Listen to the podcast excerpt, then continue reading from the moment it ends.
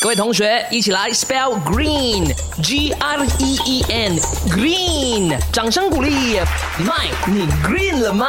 没错，我们今天就是要讲蚂蚁呀，白蚂蚁真的是很令人讨厌的。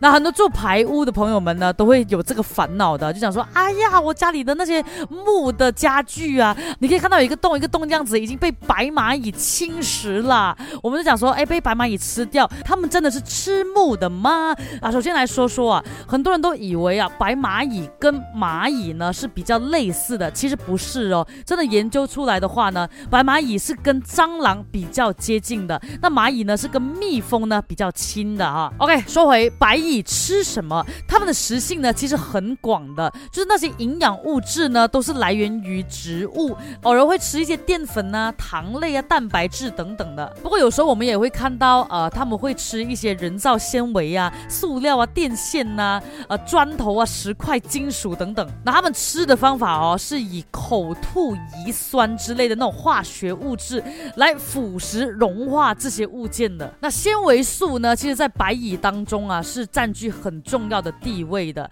所以呢，他们需要取食天然的木材呀、干枯植物啊，就是跟木有关系的东西呀，甚至是到加工产品，他们也可以吃的哦。我的天哪！所以呢，白蚁呀，对这个房屋建筑呢，是带来很大的破坏的，尤其是用那种砖木结构的。